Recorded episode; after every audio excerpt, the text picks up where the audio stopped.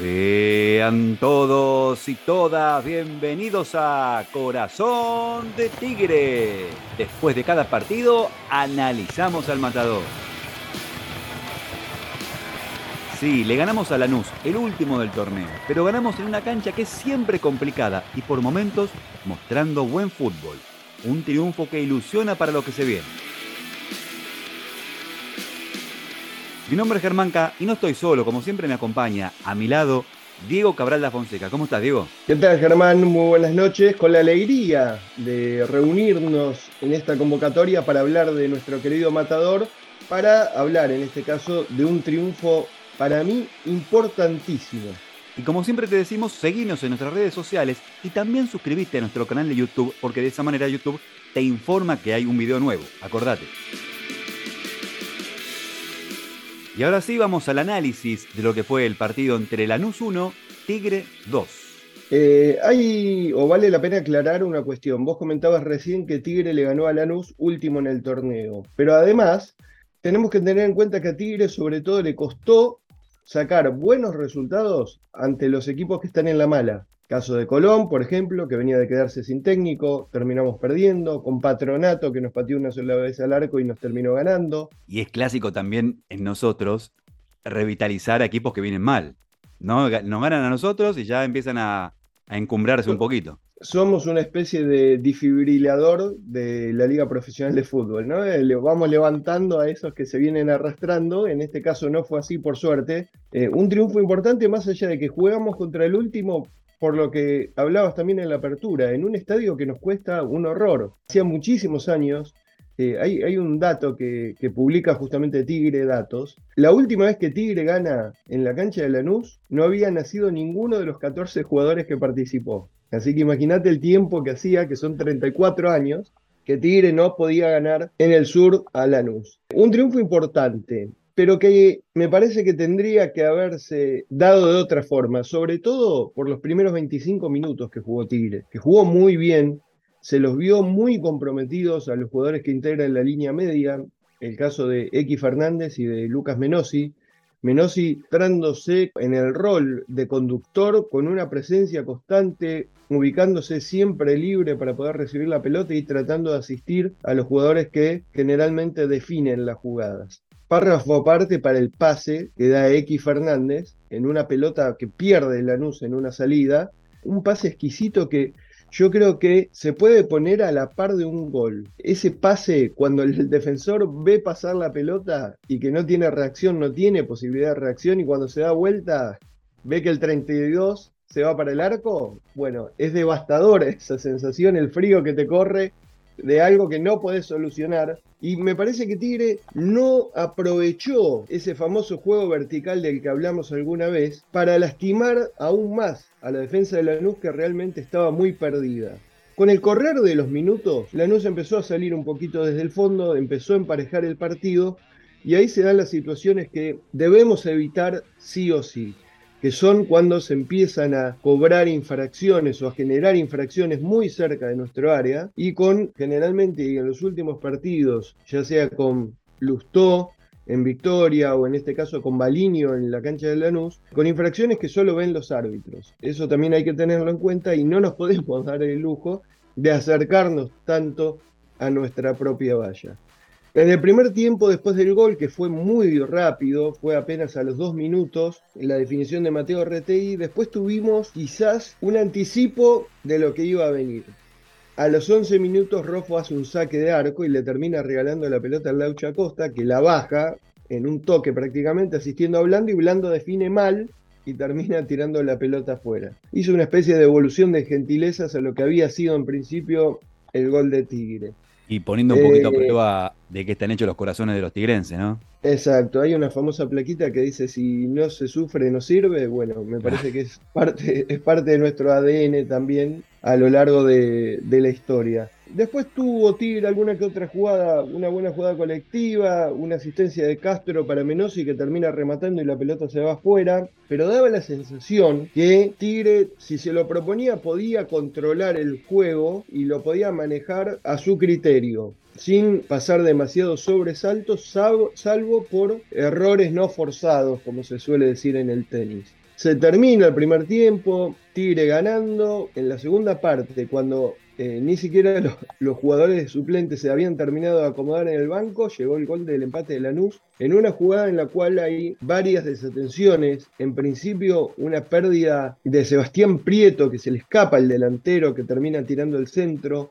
Vos fijate que Prieto cuando lo quiere encimar o, le quiere ganar la posición se termina pasando y termina saliendo del campo de juego y permite que el delantero de Lanús siga corriendo hasta el fondo, tire el centro y llega a la definición de un error conceptual de Manuel Rofo. Cuando vos empezás a atajar en un club de chiquito te enseñan que siempre el cuerpo va atrás de las manos y que las piernas tienen que estar cerradas. Justamente el segundo consejo no fue lo que pasó y recibimos el empate que, sobre todo por cómo se dio, fue un masazo. Ahora, ¿cómo se extrañan los arqueros en Tigre? No, no, no, no quiero desmerecer el laburo de Rofo, que es muy buen arquero, de Marinelli tampoco, pero hablaba con hinchas en la cancha, en su momento, lo que extrañamos a arqueros como Islas, que eran arqueros que te permitían sacar resultados adelante. El subcampeonato, corregime si no es así, el, primero en la A, fue en gran parte, y el ascenso también, culpa de Dani Islas, por ejemplo, que nos llegaban de todos lados y el tipo respondía siempre. Acá da la sensación que llegan poco y nos convierten.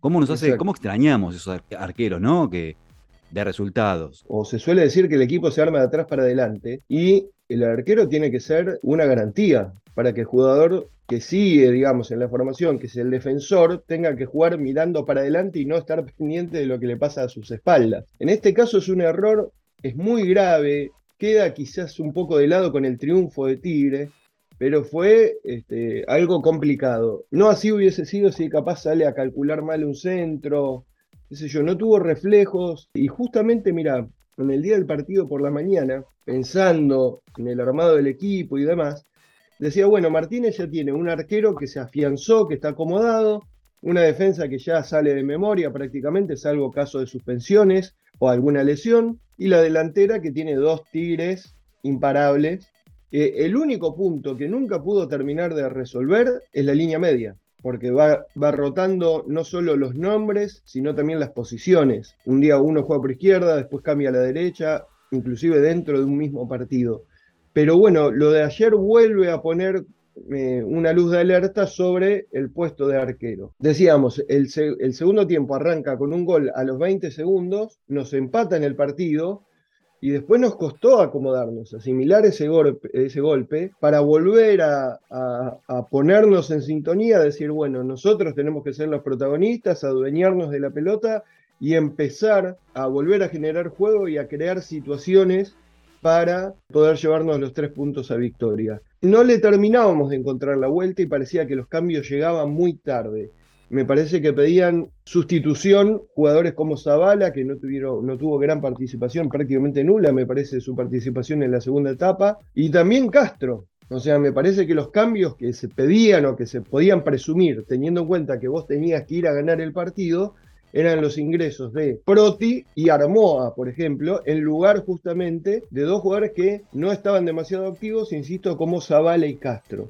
Bueno, termina saliendo Zavala, termina saliendo Menosi, eh, termina entrando Baldi, y finalmente Castro era un jugador que estaba bajo la lupa por el rendimiento que estaba demostrando, nos termina dando el triunfo en una jugada que fue tiro en el palo de Armoa, tiro en el palo de Retegui prácticamente abajo del arco, una situación que no se puede creer, y termina así Alexis Castro definiendo, entrando por atrás y dándonos un triunfo Insisto, es importantísimo sobre todo por el valor anímico que puede generar. El próximo partido es contra un rival que nos cuesta también, pero que está en otra posición, está tercero, está peleando los primeros puestos de campeonato y la vara se va a elevar. Pero este partido que teníamos que ganar, se ganó. Y ahora vamos con el podio, los tres mejores según Corazón de Tigre. El puesto número 3 es para... En este caso me voy a quedar con X Fernández, que fue un jugador que sobre todo en la primera mitad del primer tiempo tuvo una participación muy activa, marcando, estando encima del rival permanentemente y fue autor de una obra de arte, ese pase, esa asistencia para que Retegui abra el marcador, adueñándose de una pelota que Lanús dejó perdida en tres cuartos de cancha. Me parece que ese pase fue una, una genialidad y una asistencia que de las cuales me parece Tigre necesita aprovechar o comenzar a, a, forzar para quebrar defensas rivales, teniendo un juego más directo, un juego más vertical, sin tener que dar permanentemente vueltas con la pelota y jugar para atrás constantemente. X Fernández entonces merecedor del tercer escalón en nuestro podio. Y ahora el puesto número 2 es para... Es para San Mateo, el goleador de campeonato, el goleador de Tigre, nos tiene acostumbrados a gritar sus goles. En este caso tuvo básicamente dos claras, este, una que fue gol y la otra que termina pegando en el palo, pero consecuencia de ese remate termina llegando el segundo gol que nos dio el triunfo. Mm, otro de los jugadores del que hablamos constantemente, un tipo que es metedor, luchador, colabora con la línea media y bueno, está en llamas, vuelve a convertir, a aportar su tanto para que, en este caso, junto con Alexis Castro, Tigre pueda este, llevarse los tres puntos del sur. Y cerrando el podio, vamos al podio número uno. ¿Cuál es el primer puesto? Exacto, el escalón más alto se lo vamos a asignar a Facundo Colidio, un jugador que tiene una jerarquía que lo distingue quizás sobre el resto de sus compañeros, tiene ciertas habilidades que eh, lo ponen en otro plano a la hora de la observación. Otro de los jugadores que vos lo ves, el tipo en una jugada te aparece marcando en tu propia área, o sea, baja, corre 40, 50 metros a marcar, a colaborar, eh, se está tomando o está apareciendo también en un rol de asistidor, haciendo muchas veces el laburo sucio, saltar a cabecear, tratar de generarle el espacio para que Retegui se pueda soltar este, y se pueda poner de cara el gol.